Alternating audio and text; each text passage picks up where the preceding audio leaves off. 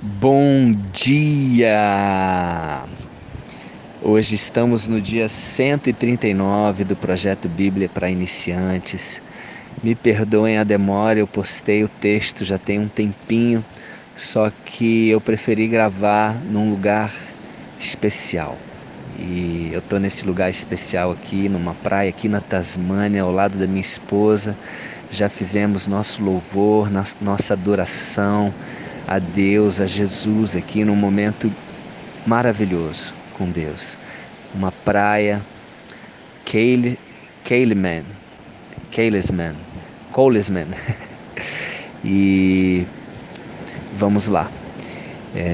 Estou é, aqui junto com a minha esposa e nós vamos trazer aqui essa, essa parte, né, esse livro de Atos, capítulo 24 a partir do versículo 10 até o final, onde Paulo apresenta a sua defesa e mais algumas coisas que acontecem aqui também, tá bom?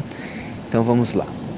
É, e o que eu quero trazer a reflexão nesse trecho que a gente vai ler agora é a importância de ter uma consciência pura. Olha o que Paulo é, viveu, olha o que Paulo, é, preste atenção no que Paulo vai falar aqui, a forma que ele vai falar e a importância dele ter uma consciência pura, ou seja, de, de ter feito a coisa certa, de não ter nada para se envergonhar, de não ter nada que se culpar, porque ele estava fazendo, ele estava santificado, ele estava fazendo a vontade de Deus, cumprindo a vontade de Deus com verdade, com fidelidade, com lealdade, com alegria, com paz. Passou uma gaivota aqui agora. Então vamos lá. Paulo, tendo-lhe o governador feito sinal que falasse, respondeu: Sabendo que há muitos anos és tu juiz desta nação, sinto-me à vontade para me defender.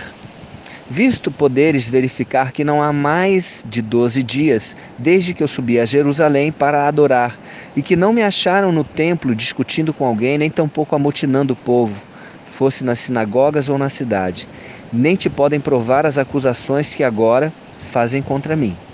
Porém, confesso-te que, segundo o caminho, lembra que o caminho era como era chamada a seita né, das pessoas que seguiam a Jesus. Então, confesso-te que, segundo o caminho, segundo a, o cristianismo, né, vamos dizer assim, a que chamam seita, assim eu sirvo ao Deus de nossos pais, acreditando em todas as coisas que estejam de acordo com a lei e nos escritos dos profetas, tendo esperança em Deus, como também a estes têm, como estes também a têm de que haverá ressurreição tanto de justos como de injustos. Por isso também me esforço por ter sempre consciência pura diante de Deus e dos homens. Olha aqui, consciência pura diante de Deus e dos homens.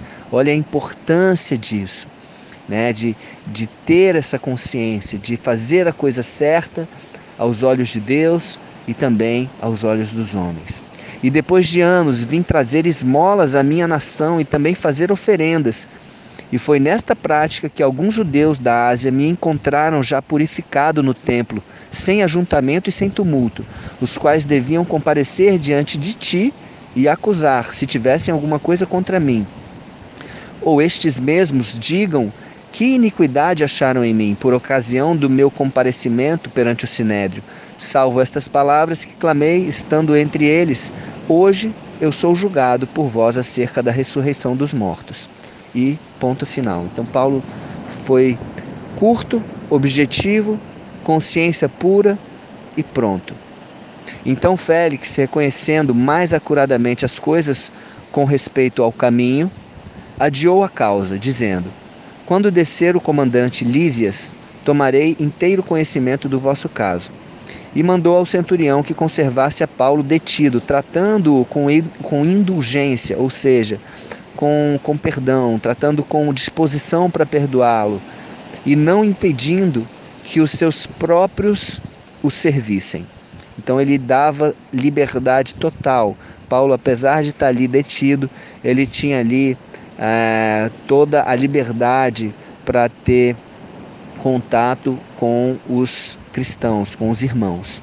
Passados alguns dias, vindo Félix com Drusila, sua mulher, que era judia, mandou chamar Paulo e passou a ouvi-lo a respeito da fé em Cristo Jesus. Olha só, Paulo ficou falando sobre Jesus Cristo, sobre, né, sobre a, a vivência dele, sobre tudo que ele estava vivendo para Félix e para sua esposa Drusila.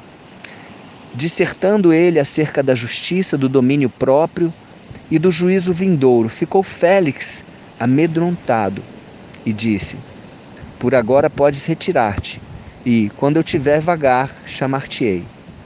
Então Félix e sua esposa ficaram amedrontados. O que me atenta aqui, o que eu, eu, eu, eu fico, é, que me chama a atenção, é que assim, é, por mais que Paulo tivesse falado coisas fortíssimas ali para Félix e para sua esposa, eles eles não tinham ali talvez o coração aberto, eles não tinham ali talvez a disposição de, de se prostrarem a Jesus. Então eles ouviram, viram que tinha muita coisa a ver, racionalmente falando, e ficaram que amedrontados com o juízo vindouro, com o que poderia vir sobre a vida deles.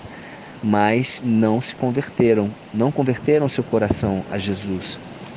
Esperando também ao mesmo tempo que Paulo lhe desse dinheiro, eles esperavam que Paulo desse dinheiro para eles, para que eles, né, é, tirassem ele daquela situação. Mas Paulo, Paulo é, é, ele primava pela consciência pura. Lembra que a consciência pura não permitia ele dar é, nenhum tipo de propina, nenhum tipo de é, algo que fosse errado aos olhos dos homens também aos olhos de Deus. Né? Então eles esperavam que desse dinheiro, pelo que chamando-o mais frequentemente, conversava com ele. Então foram dois anos, dois anos conversando com Paulo sobre, sobre as coisas de Jesus. Dois anos mais tarde, Félix teve por sucessor Pórcio Festo, e querendo Félix assegurar o apoio dos judeus, manteve Paulo encarcerado, ou seja, Paulo ficou encarcerado por dois anos. E foram dois anos em que Paulo é, escreveu cartas às igrejas onde ele havia já passado, onde ele teve contato com os irmãos. Os irmãos, como foi falado aqui, tinham acesso livre à, à cela de Paulo. E, e foi isso, dois anos ali encarcerado, até para a própria segurança de Paulo, porque se Paulo fosse libertado ali, é, tinham muitas ciladas para que ele fosse morto. Então, isso também foi propósito de Deus, dele estar tá nesse tempo ali encarcerado, escrevendo todas essas algumas cartas que nós nós temos acesso hoje, 1 Coríntios, né, é, Filipenses, Tessalonicenses, essas cartas que Paulo escreveu durante essa, essa prisão, ok? Então é isso, gente. Então a consciência pura, consciência pura que quanto, o quão importante é você ter essa consciência pura. Eu gostaria que você agora refletisse se tem algo que está te tirando a sua paz, que está te incomodando, alguma coisa que você tem medo que descubram, alguma coisa que você fez e que se envergonha. Coloca luz, primeiramente diante de Deus. Expõe isso diante de Deus. Traz a luz Traz a verdade, traz diante de Deus, confessa isso diante de Deus. E se você sentir no coração, se você sentir, se Deus colocar no seu coração de trazer isso para a própria pessoa, né? Se isso envolveu alguém, que você possa fazer também isso, tá? Trazer com com coração, com com um pedido de perdão. A verdade liberta, ok? Conhecereis a verdade e a verdade vos libertará.